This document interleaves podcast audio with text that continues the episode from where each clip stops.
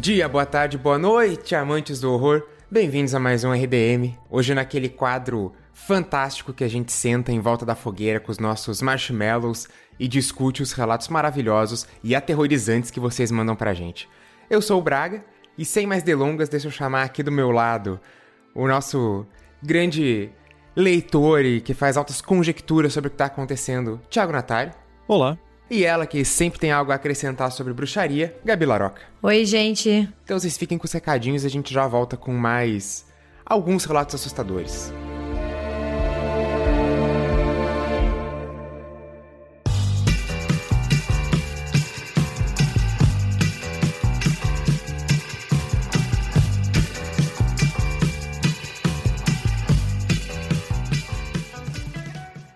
Bom, gente, hoje eu trago para vocês uma mensagem do Cambly, C-A-M-B-L-Y, que é a forma mais rápida e eficiente de aprender inglês. E eu tenho certeza que vocês já ouviram falar do Cambly, porque eles fizeram parceria com a gente antes, mas dessa vez eles concederam pra gente um código de 48% de desconto.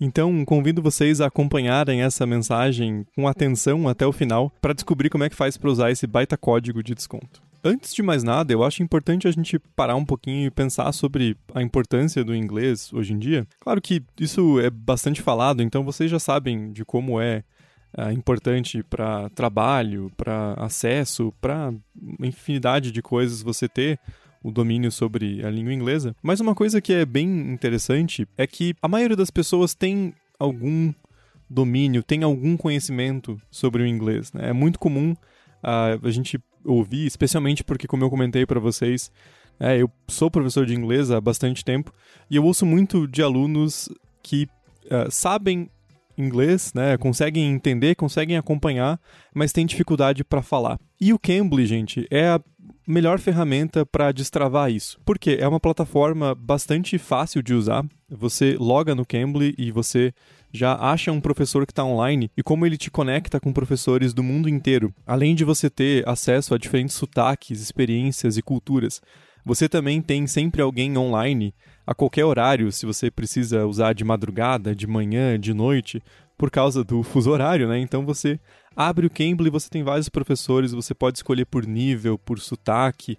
É uma plataforma muito personalizável e o mais interessante dela é que ela de fato te coloca em contato com professores do mundo inteiro e professores que são nativos de países de língua inglesa. Então você não tem a possibilidade de falar português, mas ao mesmo tempo eles são super compreensíveis e vão te ajudar a conseguir se comunicar direto em inglês. Então, é uma ferramenta excelente, essencial para quem está querendo desenvolver comunicação em inglês. Além disso tudo, quem está ouvindo esse podcast tem acesso a um código exclusivo do República do Medo, que é o República 48 Off, com dois Fs, para conhecer o Cambly e esse código ele dá até 48% de desconto nos planos anuais e trimestrais. Então vou repetir. Usando o código República 48 Off com dois Fs, você tem até 48% de desconto nos planos anuais e trimestrais. É quase metade do preço. Isso faz com que você tenha planos disponíveis a partir de R$ 67,00 por mês e você tem acesso a uma aula grátis para fazer um teste com o Cambly. Então, essa condição é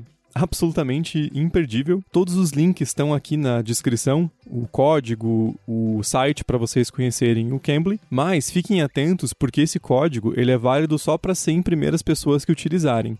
Então não percam tempo, usem esse código exclusivo do RDM para acessar o Cambly, conhecer e finalmente destravar a sua comunicação em inglês.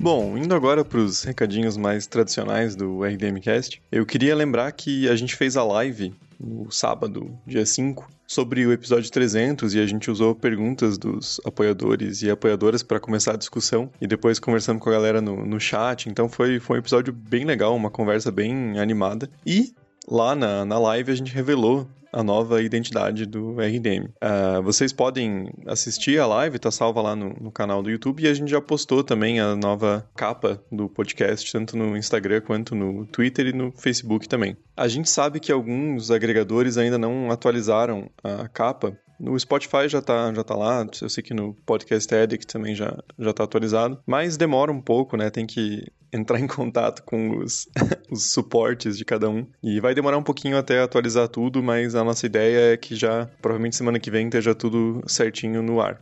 Mas a gente está bem contente com o resultado, com é, a reação. Acho que todo mundo curtiu a, a, nova identidade. Também agradeço pela, pelo episódio 300, que teve uma, uma repercussão muito boa. Vocês curtiram a, a ideia dessa breve história do horror, então a gente está bem contente com esses resultados. E eu lembro também que é, tudo isso tem um custo, tem vários custos, na verdade, e a gente só consegue manter tudo isso funcionando por causa da, da grana que vem é, do nosso financiamento coletivo. Então, se você tem interesse, disposição, possibilidade de apoiar o RDM, eu te convido a acessar o apoia.se barra RDM ou buscar por República do Medo no PicPay, que lá você tem todas as opções de uh, apoio, as recompensas, dá para ver nossas metas. A próxima, que a gente está chegando cada vez mais perto, é de ter o Em Volta da Fogueira Extra por mês. Então, a gente tem vários planos legais, mas a gente precisa de ajuda para financiar isso. Então, fica o convite para quem puder, quem tiver condições, acessar nosso financiamento coletivo e considerar se tornar um apoiador, apoiadora do RDM. Mas então é isso, gente. Fico por aqui e deixo vocês com esse especialíssimo Em Volta da Fogueira 20.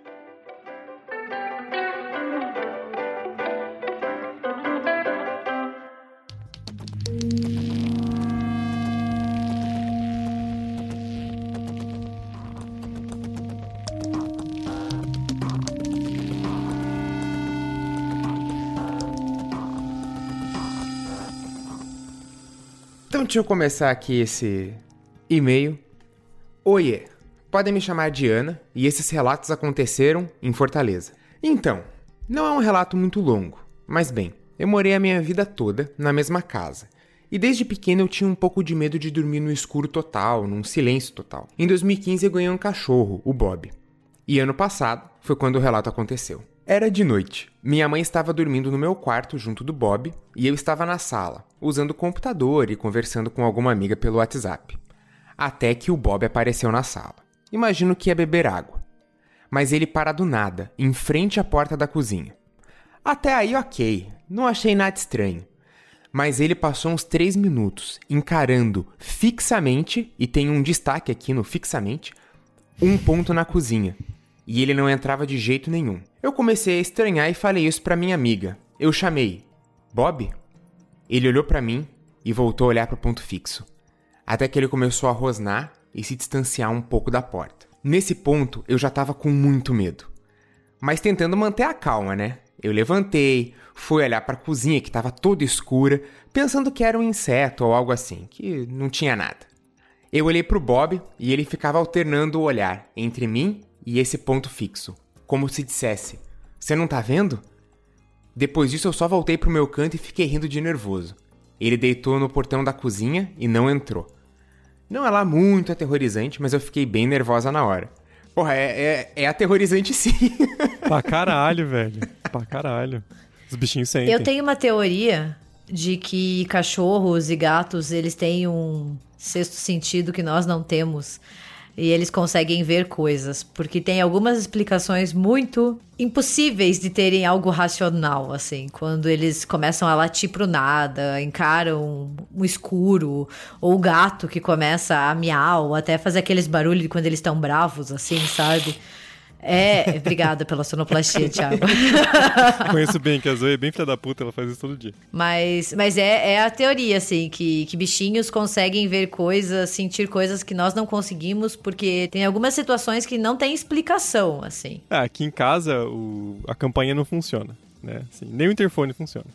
Aí a Zoe e a Celina são nossas campainhas, porque elas ouvem uma chave mexendo no corredor, elas já ficam todas atentas, levantam o rabo e ficam esperando na porta, assim. Eu, elas me esperam quando eu chego em casa. Eu saio do elevador, elas se, sentem meu cheiro, sei lá, ouvem meus passos e ficam me esperando na frente da porta, assim. Então, cara, se teu gato ou cachorro, que tem uma audição, tipo, 10 vezes melhor que a nossa, ouviu alguma coisa, tem alguma coisa, bicho. Tadinha da menina, nunca mais ela entra na cozinha depois do, do que o Thiago falou. E tem um pequeno relato extra. Ela ainda nos deu um bônus.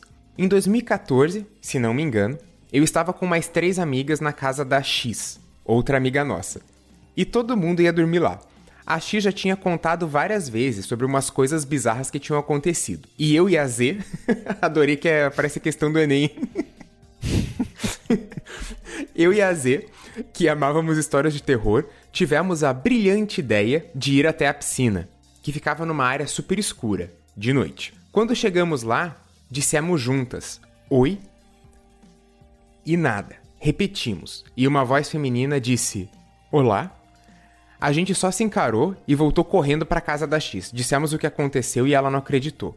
Disse que tinha sido o moço que limpava a piscina. Pô, mas o cara limpa a piscina à noite? Às vezes tem gente usando durante o dia, né? Sei lá. Nós dissemos que era claramente uma voz feminina e que nenhuma luz estava acesa. Então fica no ar, né? Vai que era alguém limpando. Beijinhos, amo muito podcast e fico ouvindo enquanto desenho. Muito obrigado. Mas ó, eu, eu acho Obrigado que gente limpando à noite não, não devia ser, não. Nunca vi limpeza de piscina à noite. Ah, sei lá, vai que é um, sei lá, um clube movimentado, tem gente usando o dia inteiro. É que você tá acostumado com Curitiba, né? Que fica. tem tempo bom pra ir em piscina dois meses do ano, né? Assim, o resto você tem que ser meio louco pra se atrever. Sim, mas de sim. repente um, um lugar quente, a pessoa fica usando o dia inteiro, o cara tem que limpar à noite, né? Acontece. Ou não, né? Ou podia ser o capiroto. Limpando a piscina.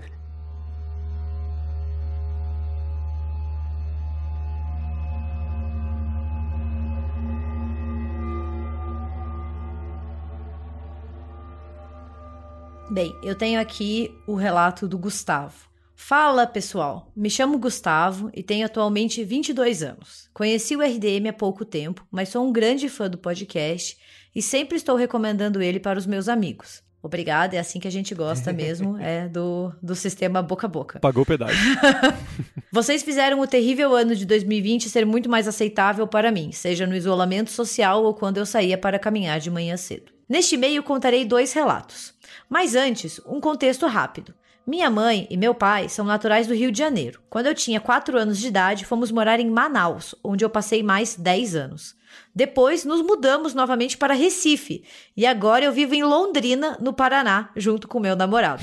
O Gustavo é uma pessoa viajante, como a gente pode ver, ele já morou em todos os cantos do Brasil, né? Nômade. Prosseguindo, minha avó, por parte de pai, odiava completamente a minha mãe.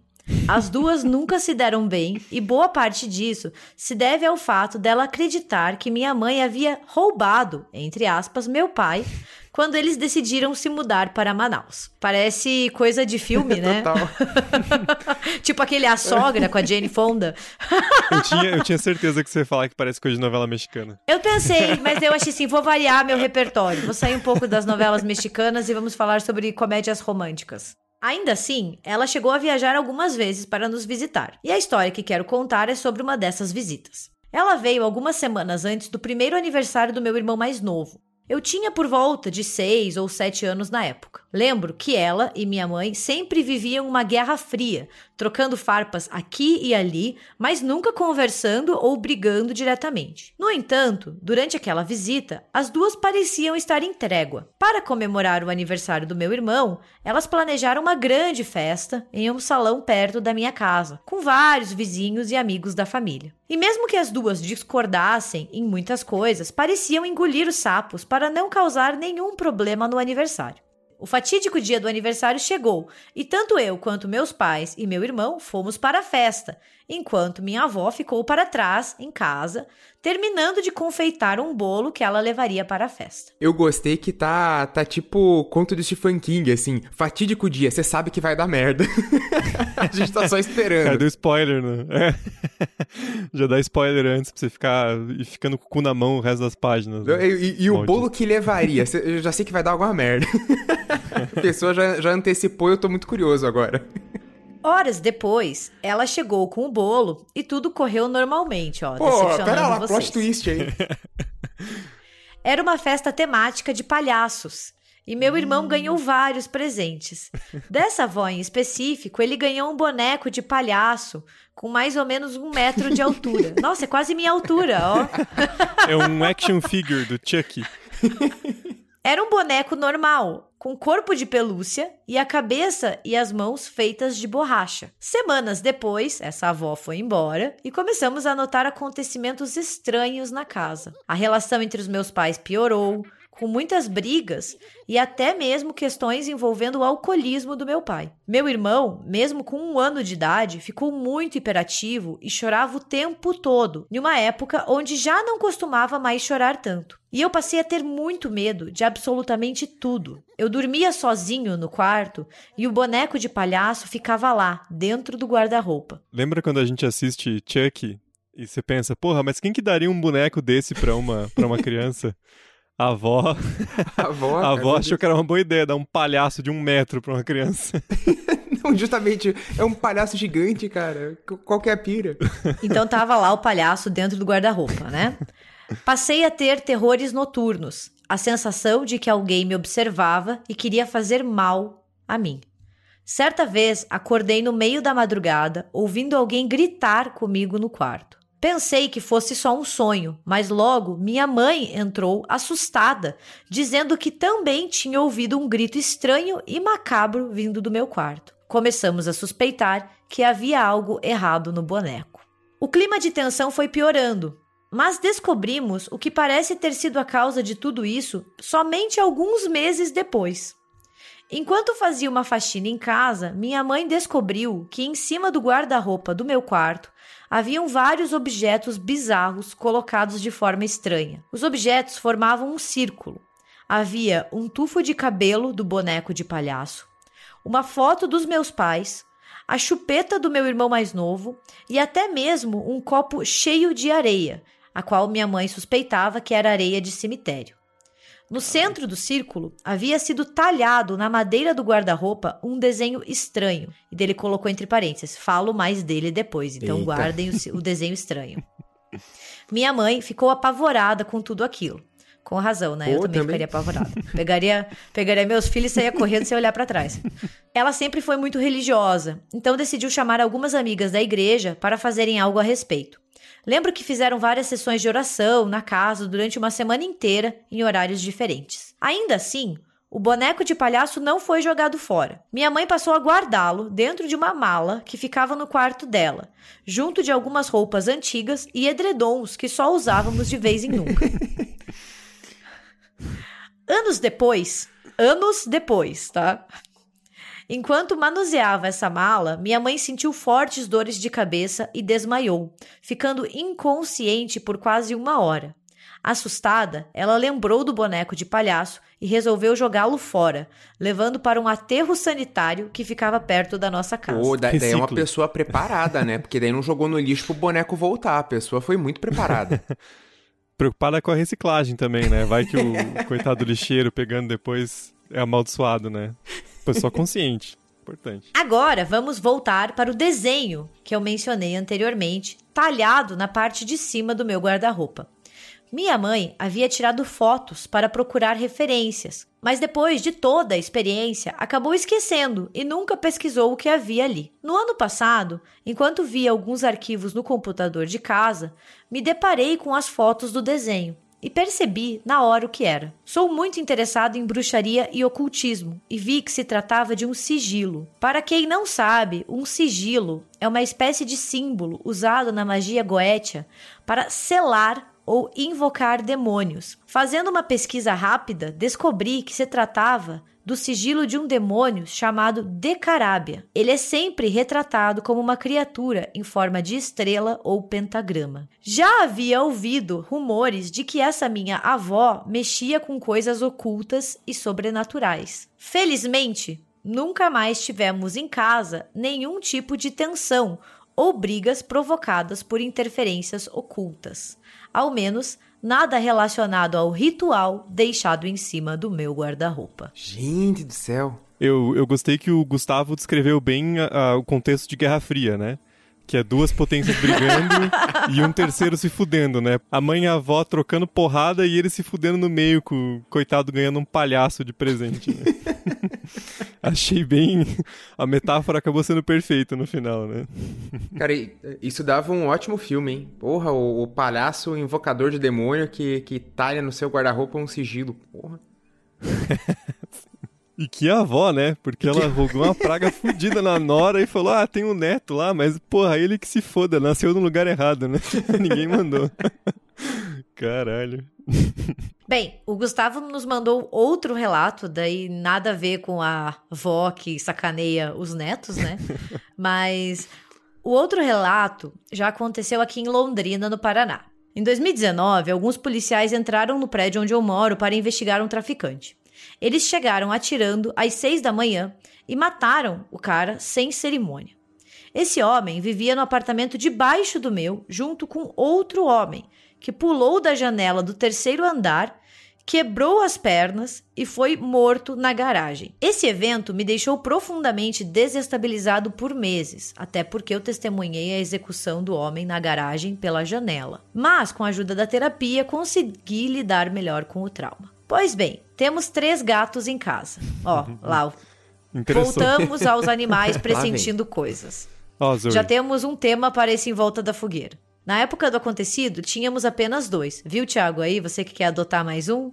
É tua chance. Você pode daqui a pouco falar. A gente só tinha duas, agora a gente tem três. É, e é um gato espírito, né? Porque é o único que a Zoe vai deixar entrar aqui em casa, né?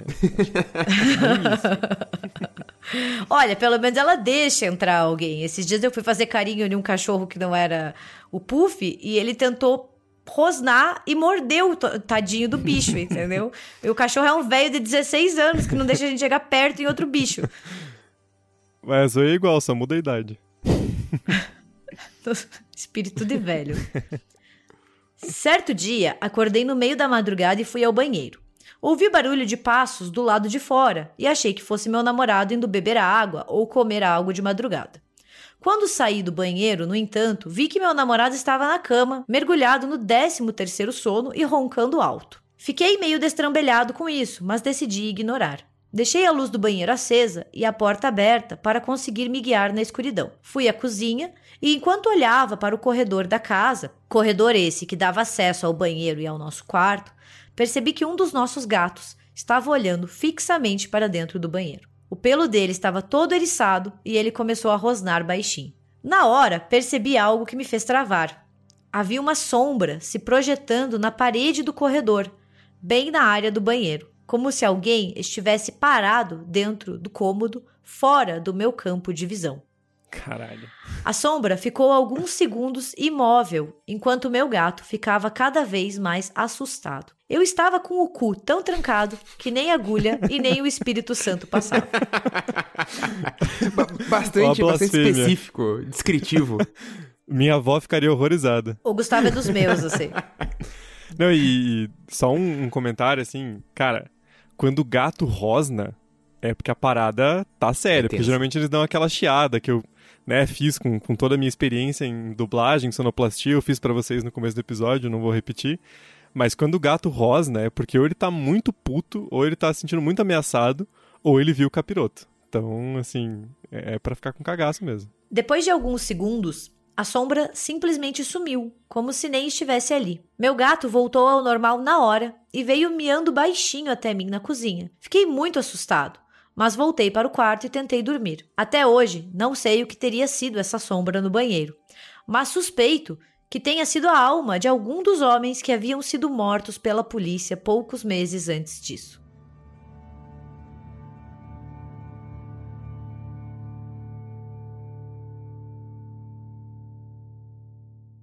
Bom, então vamos pro próximo relato. Ele, o nosso ouvinte, colocou o pseudônimo Jake Alighieri, mas o nome dele é Wesley, então eu não entendi por que ele usou um pseudônimo e daí no meio do e-mail ele fala: Meu nome é Wesley, mas tudo bem. Eu ia perguntar se ele é Wesley Safadão, mas daí eu acho que. Nossa. Aí você pegou pesado com o nosso amigo Wesley. Nosso, nosso Jake. Vamos lá. Fala galera do RDM, beleza? Ah, meu nome é Wesley, moro em São Paulo e conheci o podcast de vocês recentemente. Mas o e-mail de 2019, então não é tão recentemente assim, porque a gente demora para ler os e-mails. Pois sempre fui viciado em terror e estava ouvindo diversos podcasts de contos de horror até que encontrei o de vocês e estou maratonando. Neste momento, estou ouvindo o Em Volta da Fogueira 12. Suponho que ele já esteja um pouco mais à frente na maratona dele, né? Afinal, já faz dois anos, mas... Esperamos que você tenha avançado em Volta da Fogueira 2, Wesley, se você está nos escutando aqui. Irei comentar três relatos que já sofri na minha infância. Caso gostem, eu sei, é meio mórbido gostar desse tipo de assunto, mas eu gosto. Posso contar mais futuramente. Não, a gente gosta também. Afinal, tem o, o quadro em volta da fogueira que é só pra isso, né? e esse é o vigésimo em volta da fogueira. Então dá pra ver que não só nós gostamos, como os nossos ouvintes também gostam. Eu gostei que o Thiago nem, nem leu, assim. Foi só tipo, ah, se quiser mórbido, eu mando mais. Manda. mande, mande. Até porque método apoia-se, né? Em volta da fogueira extra por mês. Acessem apoia.se barra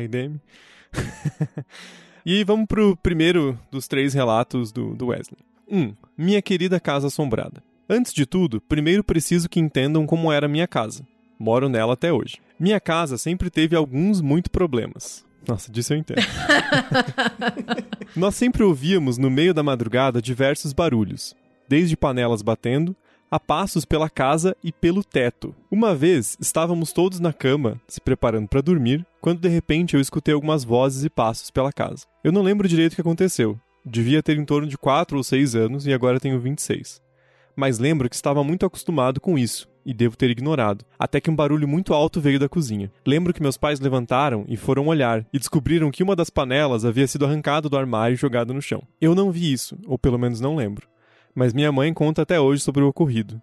O que causa bastante curiosidade em todos os amigos que visitam a nossa casa. É total atividade paranormal, né? O demônio brincando com as panelas lá. Ó, fazer um mini relato meu então aqui rapidinho, porque umas semanas atrás eu estava dormindo tranquilamente e eram umas quatro da manhã e uns quatro funcos da minha prateleira caíram sozinhos.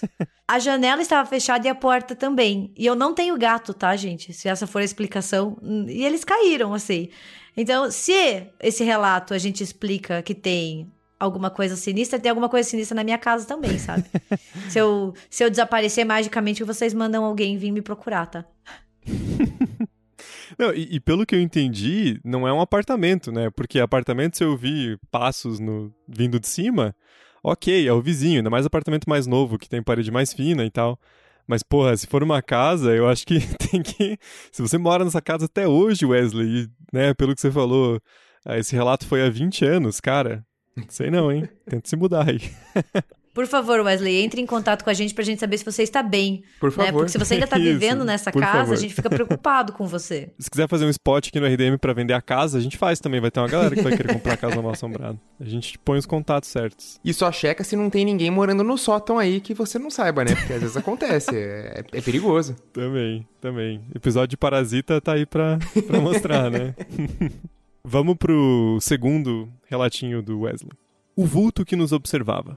Essa foi uma experiência um tanto quanto curiosa, pois eu não fui o único a sentir. Estávamos meu irmão do meio e eu na sala assistindo filmes de madrugada. Isso eu já tinha meus 14 anos e ele uns 16. Nessa época eu já não sentia mais medo, devido a dezenas de experiências passadas. Então, eu estava deitado em um sofá encostado na parede que dava para o antigo quarto das trevas 666. Vocês irão entender no próximo conto. Olha o cara fazendo gancho, velho.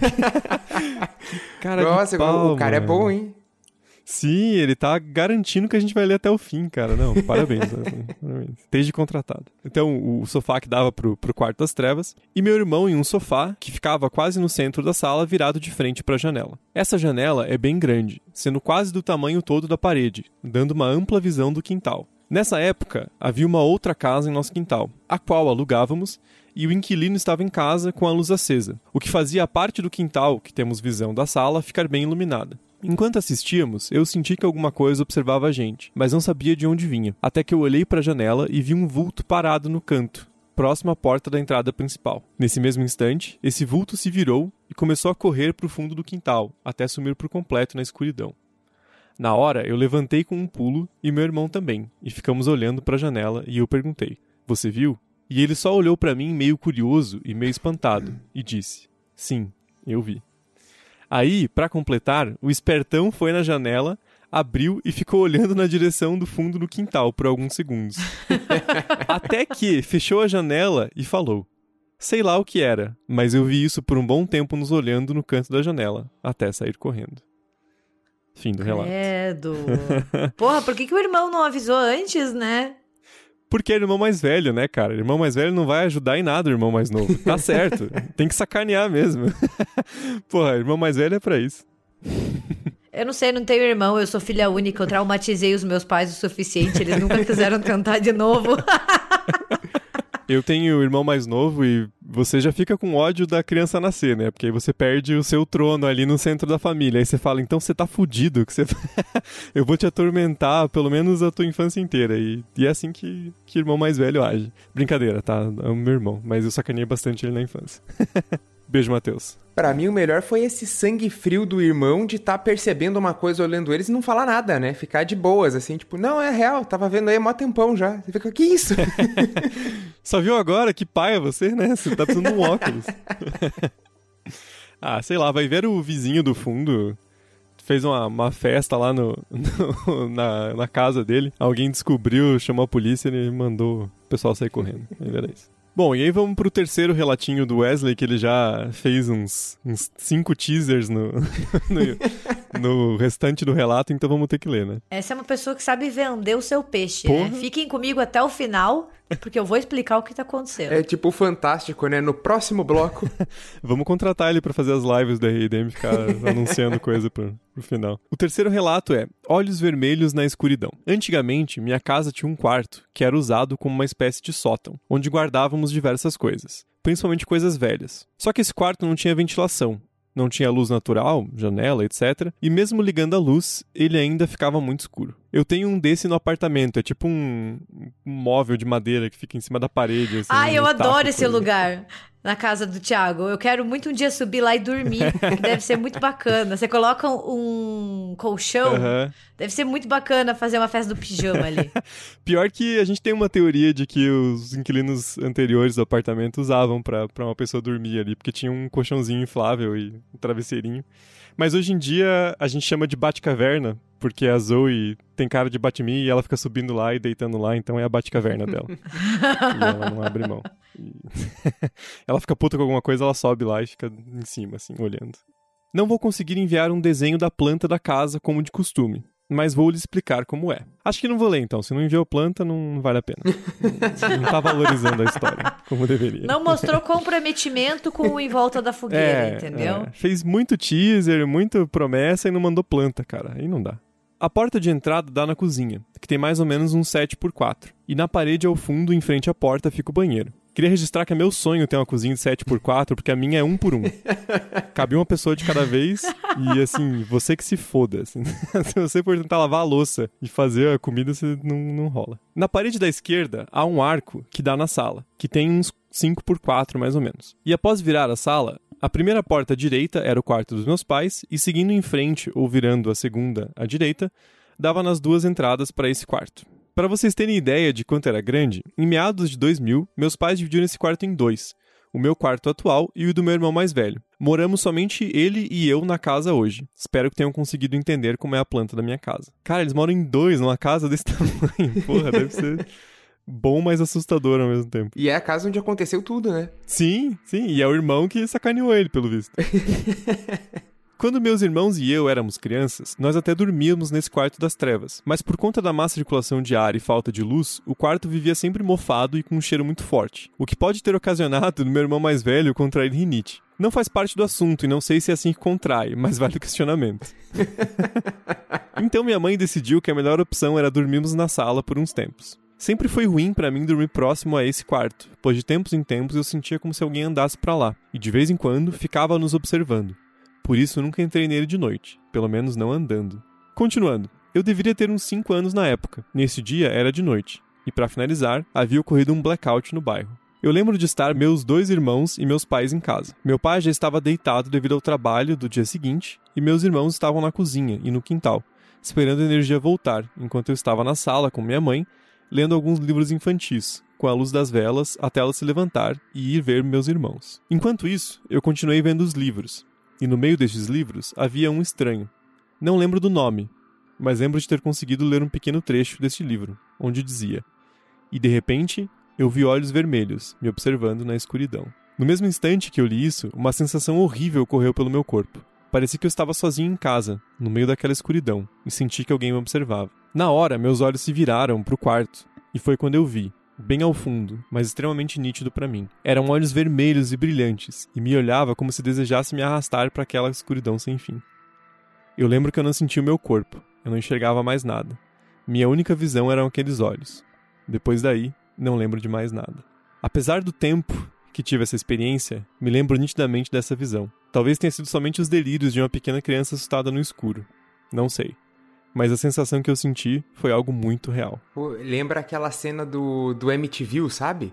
Do, do primeiro MTV lá, que a menininha fala que tá brincando com a. Acho que é Jodie, Judy. Uhum. E daí a mãe vai olhar na janela e tem, tipo, dois olhos amarelos, assim. É... eu, eu gostei que rolou um. Rolou um crossover com o relato anterior, né? Porque é o palhaço, cara. Não tem. é o palhaço, certeza. É o boneco palhaço doido. né? Certeza que jogou o palhaço no aterro e o palhaço achou o caminho dele pra, pra casa do, do Wesley. Sim. Por enquanto, essas são minhas três histórias de abertura. Espero que tenham gostado, principalmente dos títulos. Se desejarem mais, eu conto outras histórias, como a de um vulto que me observou ao lado da minha cama enquanto tentava dormir, ou quando eu estava sendo assombrado por vozes e mais alguns outros casos, só para dar um gostinho de curiosidade. Cara de pau, velho. Eu só aceito mais relatos se ele mandar a planta da casa pra gente ver. Sim. Senão, não se incomode. A gente quer a planta da casa, pra ver se tem comprometimento com esse podcast. Pré-requisito: mande a planta. Meus parabéns pelo trabalho. Adoro escutar as histórias de vocês na ida e volta do trabalho e faculdade. Desejo muito sucesso. É, Wesley, vamos ver se, se você vai voltar para em volta da fogueira. A gente já determinou aqui que. Você está em estágio probatório a partir de agora.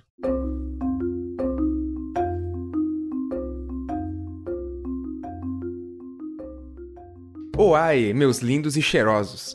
Meu nome é Giovanni, tenho 17 anos, sou do interior de São Paulo e aqui é bem chato. Ponto final. adorei, adorei a frase, sim. Tudo bem, a gente espera que, que melhore e que fique menos chato com o tempo. Esse já poderia ser o relato, mas enfim. Bem, nesse relato vou contar sobre o dia que eu mais me caguei. Adorei a sinceridade. Desde criança, eu vejo umas paradas bem doida.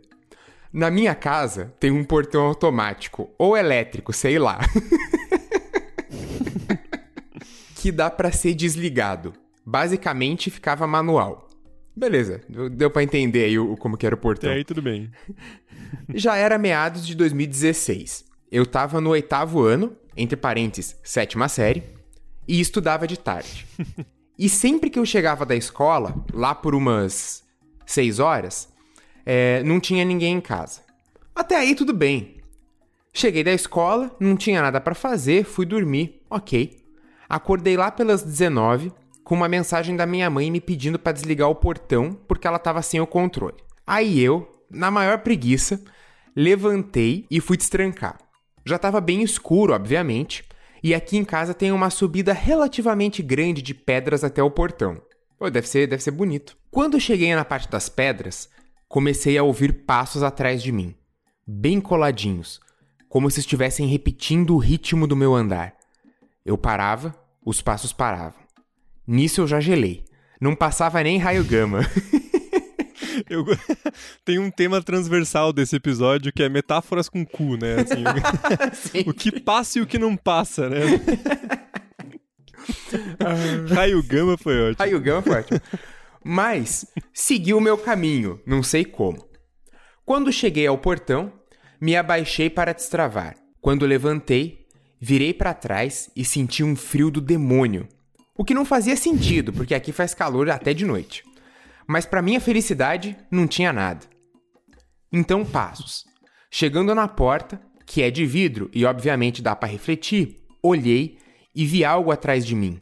Algo exatamente com a mesma silhueta que eu, só que mais escura, sem olhos, sem nada, como se fosse minha sombra, mas estava em pé, atrás de mim. Corri pra caceta até o meu quarto, deitei, tentei dormir. Então, literalmente, num piscar de olhos, o clima parecia ter mudado. Não estava tão tenso. Peguei o meu celular, eram seis e meia, e não tinha mensagem nenhuma da minha mãe. Nesse dia eu fiquei com tanto medo que pareceu que eu ia ter um infarto fulminante do miocárdio. Foi, foi poético. Nossa, esse Drauzio é... Varela, Olha só, baixou o médico aqui no Em Volta da Fogueira, o cardiologista aí. Raio Gama. eu, tô, eu tô preso no cu ainda, pra ser sincero com vocês. Eu, eu já fiquei pensando numa gincana, assim, passa ou não passa, né? fica, fica a dica, Silvio Santos. Uh, bom, é isso. Espero que não tenha ficado muito grande. Que ele deu uma, uma risadinha em casa. Adoro o podcast. Ó, risadinha do kkkk, né? Bom, adoro o podcast de vocês. Comecei a ouvir em 2018 e já ouvi quase todos. Beijo na boca e continuem esse excelente trabalho. faltou, faltou o C, hein? que é o RDM. PS, segue em anexo algumas imagens da subida e da porta aqui de casa. A qualidade tá meio merda, mas. Hum. F FDS? Fim de semana? Ah, ah tá, tá aí na linguagem internetica, Gabi, para ajudar a gente. É, não é, sabe por quê? Porque eu já vi gente reclamando, porque a minha geração é FDS pois final é, de semana. É, Quando eu falo é. para alguém no é FDS, mas eu vi que os jovens estão de deturpando as nossas abreviações e colocando Foda-se como FDS. FDS é fim de semana, tá, gente? Contanto que eles Fica não... aqui a minha indignação. Contanto que eles não toquem no Skater Boy, tá tudo bem. Millennials, fiquem à vontade. Mas é que nem aquela galera que tá usando TNC pra tudo nos conformes. Daí você fala alguma coisa, a pessoa, TNC. que isso, cara? é tudo nos conformes. Você toma no cu.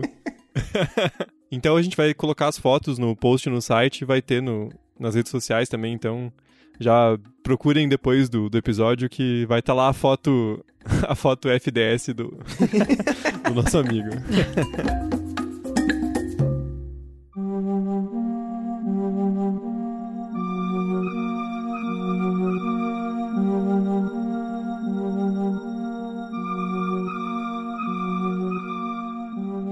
Então vamos agora para um outro relato. Oi, pessoal! Depois de muito ouvir os em volta da fogueira e me identificar com muitos relatos, decidi vir aqui contar um pouco do sobrenatural que ronda minha vida desde que me entendo por gente. Amo o RDM e ouvindo vocês me sinto acolhida por saber que não é só comigo que esse tipo de coisa acontece. Pois então vou contar tudo, em letras maiúsculas, que me lembro, e esse e-mail provavelmente será um pouco longo a título de informação. Ninguém, também em letras maiúsculas, estava sob uso de alucinógenos ou qualquer outro tipo de droga ilícita ou lícita durante estes eventos. Adorei o aviso no começo. Disclaimer. Né? Querida Polícia Federal. Ninguém estava chapado. Meu nome é Laura e eu moro no interior do Rio Grande do Sul.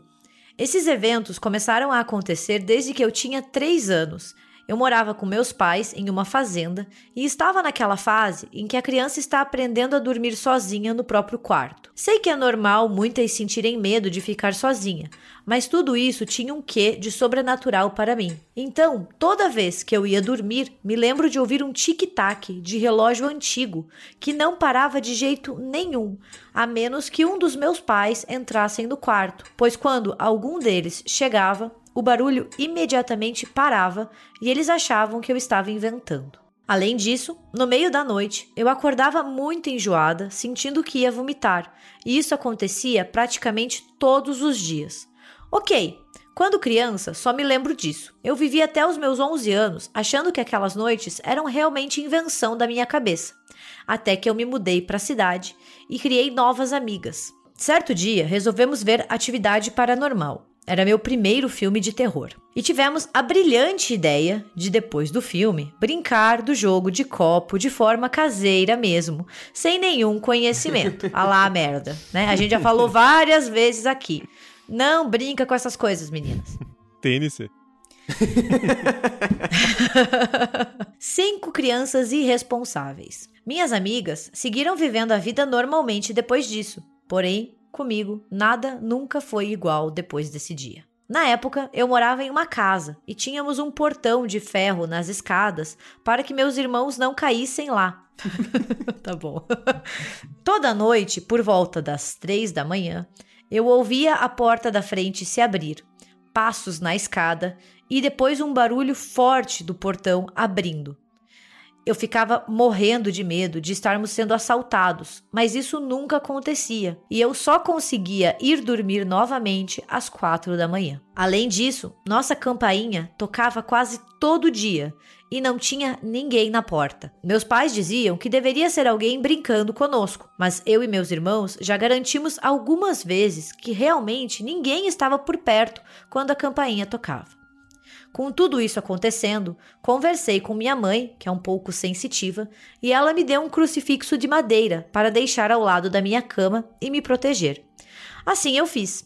No outro dia, encontrei ele no chão, quase 100% destruído, como se alguém com dentes muito afiados pudesse ter mastigado. Porém, não tínhamos animais de estimação na época. Na minha escola, eu já tinha criado a fama de casa assombrada e minhas amigas e eu decidimos nunca mais ver filmes de terror. Um tempo depois, me mudei para Brasília e tudo passou. Fiquei alguns anos lá e foi tudo tranquilo. Fiquei mais tranquila, pensando que tinha deixado de vez a casa assombrada e que novamente era só medo bobo de criança. Plot twist, não era. Quando voltei, para minha cidade natal, com 15 anos, minha família havia crescido. Eram seis pessoas contando comigo e foi muito difícil encontrar uma casa onde todo mundo ficasse bem acomodado e o valor não fosse absurdo. Até que encontramos uma casa com um valor baixíssimo, três andares, pátio com piscina, tinha até biblioteca. Caralho. Ô, louco?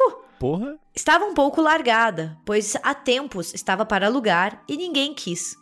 E isso fez meus pais ficarem receosos por não quererem gastar com reforma. Porém, eu os convenci. Algo em mim implorava para morar aqui. E ao fecharmos negócio, a dona disse que não queria ficar com nada que estivesse na casa. Vivemos um mês tranquilamente aqui, até que coisas estranhas começaram a acontecer, como objetos sumindo e reaparecendo em lugares. E ao comentar com a imobiliária, eles deram risada e nos contaram que toda a família que morava aqui havia falecido e só ficou viva a menina que alugou para nós a casa.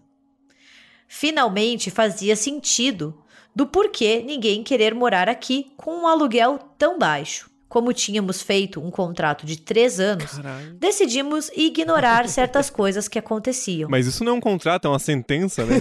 Porra, três anos de contrato. Caralho, que isso? Eles decidiram ignorar certas coisas que aconteciam e nos mudarmos quando encerrasse o contrato. A partir daí, foi só ladeira abaixo. Vamos para a lista de coisas bizarras que já aconteceram aqui dentro. Ela fez uma lista, né? É é coisa pra caralho. Obrigada, Laura, por ser tão descritiva. As coisas somem, como se existisse um buraco, e ninguém nunca mais acha. Copos se mexem sozinhos e caem no chão. Torneiras ligam sozinhas e portas se trancam do nada e só abrem depois de um tempo. Em algumas situações, já foram chamados profissionais da área que não detectaram problema algum com as portas. Profissionais da área são os chaveiros, achei assim muito. Eu achei que ia chamar profissional da área de exorcismo, né? Que é o que tá precisando pra essa casa. tipo. O novo, o novo Ed e Lorraine Warren, sabe? Antes do Covid, saíamos para jantar e trancávamos a casa, e ao retornar, ela estava toda aberta, com as luzes acesas e nenhum item roubado. Isso já aconteceu muitas e muitas vezes. Meu namorado morre de medo de ficar aqui dentro. Nossos animais de estimação quase sempre sentem a presença de algo e agem de forma muito estranha, latindo pro nada ou chorando de medo. Vultos são comuns por todo o lugar. Sempre, todos nós já vimos. E minha irmã, que é sensitiva, e ela colocou um parênteses, ela tem três anos e eu tenho certeza que é a reencarnação da minha avó. Mas isso é história para outro e-mail. Hahaha. Olha a parente do Wesley aí aparecendo. Vai ver a mesma casa, inclusive, né? E minha irmã já falou, sentiu e viu várias coisas aqui dentro. Além disso, uma moça que trabalhava no início aqui pediu demissão, dizendo que nunca mais pisaria nessa casa por ela ter péssimas energias. Além de todas essas ótimas situações, algumas que são as minhas preferidas. Falo isso com naturalidade, porque, pasmem, não nos mudamos ao final dos três anos de Meu contrato Deus. acabamos decidindo ficar por aqui. E já faz seis anos. Afinal, já estamos acostumados com essa loucura diária e a emoção que viver aqui nos proporciona, e brincadeiras à parte, estamos há tanto tempo que já até criamos afeto pelos espíritos da casa. Caralho. E daí, ela fez três mini relatos dentro do relato. Caralho. Tá? Agora vamos para os relatos dentro do relato. Número 1. Um, o espírito eletricista. Certo dia, a luz do quarto do meu irmão queimou e ele avisou meu pai, perguntando se ele podia trocar a lâmpada, já que era muito alto e o resto de nós não conseguia alcançar. Meu pai disse que trocaria depois que fosse ao mercado e comprasse uma nova lâmpada. E assim ele foi. Porém, quando voltou, a lâmpada queimada estava em cima da cama e ninguém além dele seria capaz de alcançar uma altura tão grande. Olha aí, o espírito foi bacana dessa vez, ele ajudou, foi prestativo. É, isso aí tá, tá só no lucro. Pagando aluguel baixo e tendo ainda o espírito te ajudando nas tarefas domésticas? Número 2. Esse aconteceu em um dia em que eu estava sozinha e comecei a ouvir passos no terceiro andar. Ignorei, até porque isso é comum. Só que os passos viraram um barulho de psiu. E logo depois, um assobio super bizarro. Eu fiquei apavorada e liguei para uma vizinha. Quando ela chegou, também escutou e fiquei ainda mais apavorada, porque isso confirmou que eu não estava maluca. Então chamamos uma amiga minha, que é médium, e ela veio resolver. Ao chegar aqui, ela passou mal e me disse que tinham muitas pessoas e tinha alguém que precisava falar conosco. E só estava procurando a oportunidade perfeita para entrar em contato. Depois disso, o espírito não gostou que eu tinha chamado mais gente e nunca mais voltou a aparecer para mim. Esse é o espírito ciumento. Depois do espírito eletricista, a gente tem o espírito ciumento. E o número 3, que é o último relato, é: Esse relato praticamente finaliza a história com um final feliz, mas foi bem apavorante. Minha madrasta ficou sozinha em casa um tempo depois do que ocorreu comigo no relato anterior. E aí, o espírito conseguiu contato com ela e ela contou para nós apavorada e tremendo muito, que o dono original desta casa entrou no quarto dela e disse que estava muito feliz por nós estarmos morando aqui, que éramos uma família legal e que estávamos trazendo vida à casa. Disse também. Disse também que, infelizmente, ele não poderia sair daqui, mas que nossa convivência seria o mais agradável possível se todo mundo colaborasse e tratasse uns aos outros com mais cuidado. É, esse é o espírito diplomata, né? Ele chega em nome dos outros espíritos para conversar com a líder da família e falar assim: vamos fazer uma trégua aí, todo mundo vivendo de boa. Plot twist: o dono original da casa era ninguém menos que o Nostradamus brasileiro, Eduardo Cunha. Direto do presídio.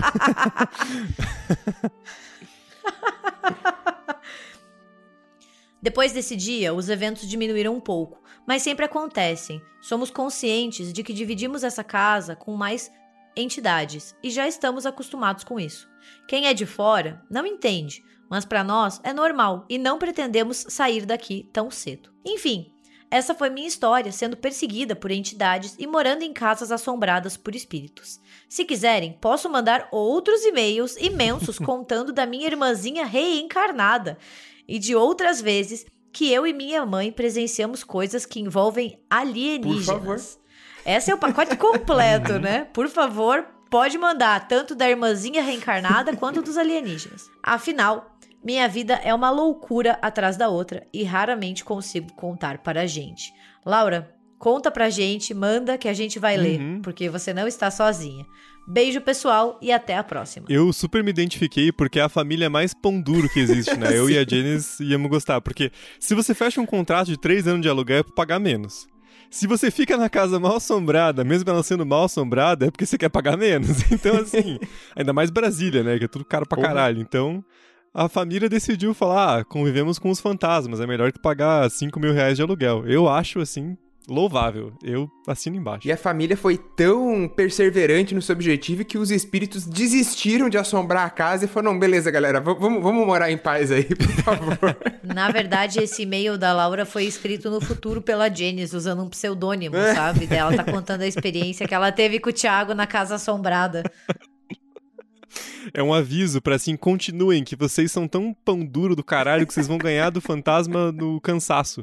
Porra. O fantasma vai falar, tá bom, amigo, fica aí, GPM tá caro mesmo. Te entendo.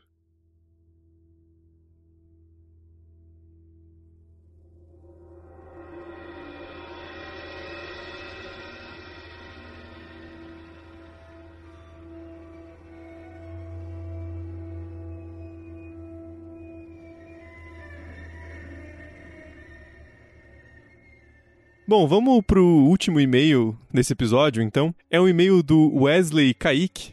E eu juro que não é o mesmo Wesley, porque a não ser que ele tenha criado outro e-mail e outro pseudônimo, mas é é um outro Wesley. Olá, pessoal. Meu nome é Wesley, moro em uma cidadezinha no interior de Minas Gerais. O relato que vou contar a seguir ocorreu quando morava na roça. Ou seja, interior de Minas mais roça é onde o capeta anda solto.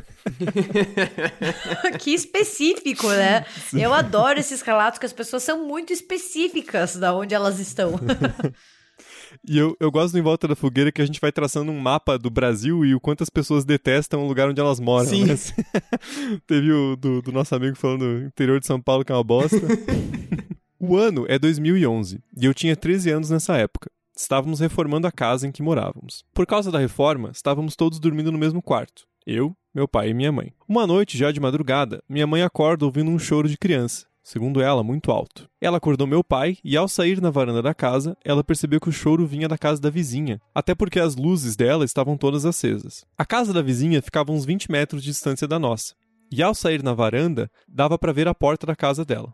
Como essa vizinha tinha um filho de uns 3 anos na época, até então nada de anormal. Minha mãe, como era muito amiga dessa vizinha e apegada à criança, queria ir até lá para ajudar, ver o que estava acontecendo, mas meu pai não a deixou ir. Nas palavras dele, deixa disso. A criança tem pai e mãe dentro de casa. Se ela estiver doente, eles vão levar lá ao médico. Caralho. que se for pau no cu do vizinho, né? Com isso, os dois voltaram a dormir. No dia seguinte, minha mãe foi até lá, ver o que tinha acontecido com a criança. E para surpresa dela, a vizinha disse que não estava em casa naquela noite, que tinha dormido na casa da sogra dela e que não tinha acontecido nada com a criança. Minha mãe disse ainda que as luzes da casa estavam acesas, mas a vizinha disse que não, que não deixou nenhuma luz acesa ao sair de casa. Depois, ao longo dos dias que se seguiram, houve vários relatos de pessoas que moram em diferentes locais da comunidade, que ouviram o mesmo choro na mesma noite. Até hoje, quando lembram dessa história, ninguém sabe explicar o que aconteceu. Alguns dizem que um senhor da comunidade foi uma benzedeira e ela disse que ele estava com um mau espírito, que o seguia por onde ele ia. Essa benzedeira, então, disse que em uma noite iria buscar esse espírito na casa dele. De fato, todas as pessoas que ouviram esse choro ficam no caminho entre a casa dele e a casa da benzedeira. Ou seja, o espírito estava pulando de vizinho em vizinho até chegar no. Estava sendo sumonado pela benzedeira. Conhecendo as casas. Esse é o espírito itinerante, entendeu? Ele atinge o máximo possível de pessoas no tempo mais curto possível. É o espírito candidato a vereador, né? Ele aparece para apertar a mão de todos os vizinhos. Graças a Deus, no dia não ouvi esse barulho. Só ouço os outros contarem o que aconteceu e mesmo assim morro de medo. Apesar de não morar mais lá, ainda temos a casa, e de vez em quando passamos o fim de semana nela. Mas é inegável que o local tem uma energia ruim. Sou fã do trabalho de vocês, descobri o podcast recentemente e desde então não consigo parar de ouvir. É isso. Não teve nenhum uma despedida, mas um abraço pro amigo Wesley. Espero que esteja tudo bem. Espero que o espírito tenha ou ido embora ou se eleito e sumido da, da região, né? Porque isso que acontece com o vereador depois ganha a eleição. E, e tenha parado de aterrorizar as famílias do, do interior de Minas Gerais.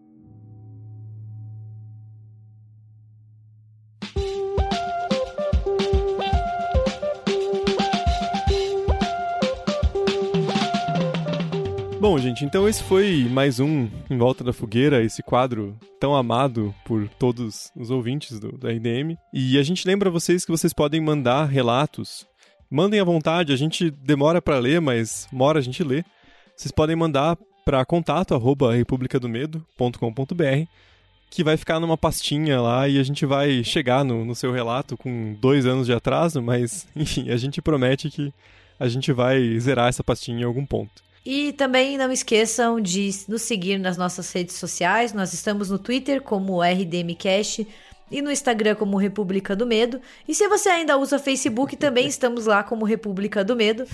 e o nosso site também, que é o republicadomedo.com.br. Entrem lá, porque além do podcast, também tem vários textos, críticas e coisas bem legais. E não esqueçam também de se inscrever no nosso canal do YouTube, porque agora nós temos lives mensais graças aos nossos apoiadores. Então, para você conseguir acompanhar melhor a nossa agenda, se inscreve lá no canal, que daí ele te avisa das notificações. E para vocês que pedem para a gente fazer mais em volta da fogueira nas redes sociais, a gente lembra que é a nossa próxima meta do Apoia-se e ela tá ali em cerca de 70% alcançada, então não falta muito, que é justamente a produção e o lançamento de um Em Volta da Fogueira extra por mês como um quadro fixo do RDM para a gente conseguir ler todos esses e-mails que estão na caixa. Então, mandem mais e-mails e acessem apoia.se barra RDM ou República do Medo no PicPay e ajudem a gente a patrocinar esse Em Volta da Fogueira Extra mensal. É isso, muito obrigada por estarem conosco nesses relatos e até a próxima quinta-feira. Até. Até.